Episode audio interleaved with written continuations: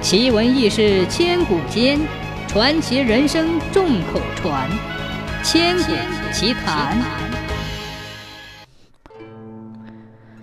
早些年，石桥所在的街是一条极其繁华的大街。每到赶集的日子，四周村子里的人都会很早赶过来，叫卖砍价的声音此起彼伏。要说这买卖兴隆的，还算桥头老张家卖酒的了，很多酒鬼到那里根本走不动路。他家的酒醇香绵甜，还不上头，在方圆几十里是出了名的。相传在夏夜的一个晚上，老张头出去小解，忽然看见眼前黑影一晃，睡意吓醒了一半好大的一只黑影！老张喊了老婆子一声，让他点个灯出来。等两个人仔细一看，院子里的东西没有少，只是有一个酒缸的盖子是掀开的。过去一看，少了半缸酒，忍住心中的疑惑，慢慢的回到了屋。按理说，人是不可能偷走这么多酒的呀，没办法拿呀。老张心里怎么也想不透，一晚上辗转反侧，没有睡好。第二天。老张提前把铺子关了，和老伴儿吃过饭就睡下了。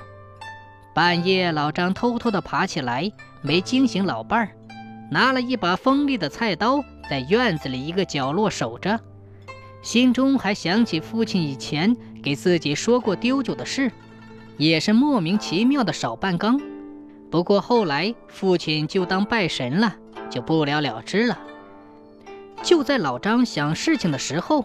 忽然，眼前光芒大作，一个庞然大物落在了酒缸边。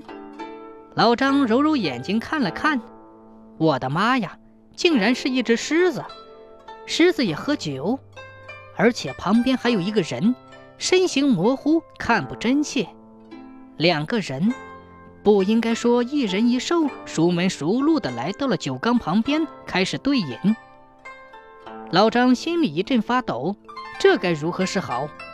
可是酒毕竟是自己的酒啊，很是心疼。当时脑袋一热，也顾不上那么多，猛地一跳，对着狮子就砍了过去。等反应过来一看，早已没影了，仿佛什么都没有发生过。可是酒还是少了。晚上，老张做梦了，梦见一书生打扮模样的人。和他说，他原本是很早以前的一个书生，路过这里住宿，被一黑心的店主杀害了，尸体偷偷的埋在了古桥狮子旁边。日久有了精气魂魄，能现人形。狮子也是有灵性，而久而久之就成了朋友。因为贪杯，经常和狮子一起来偷酒喝，便成了朋友，还请主人见谅。只等有人把尸骨给取出来，就能投胎做人了。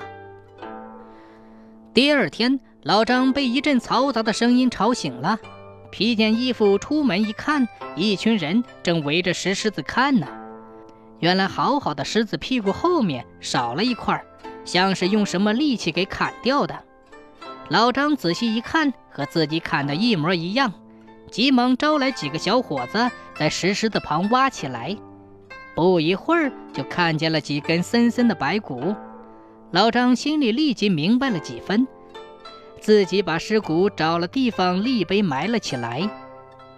之后，老张梦见过书生向他来道谢，说石狮子也该正位去守护南山了，谢谢他所做的一切，使自己进入轮回，不再受这孤单之苦。这以后，老张的生意就更好了。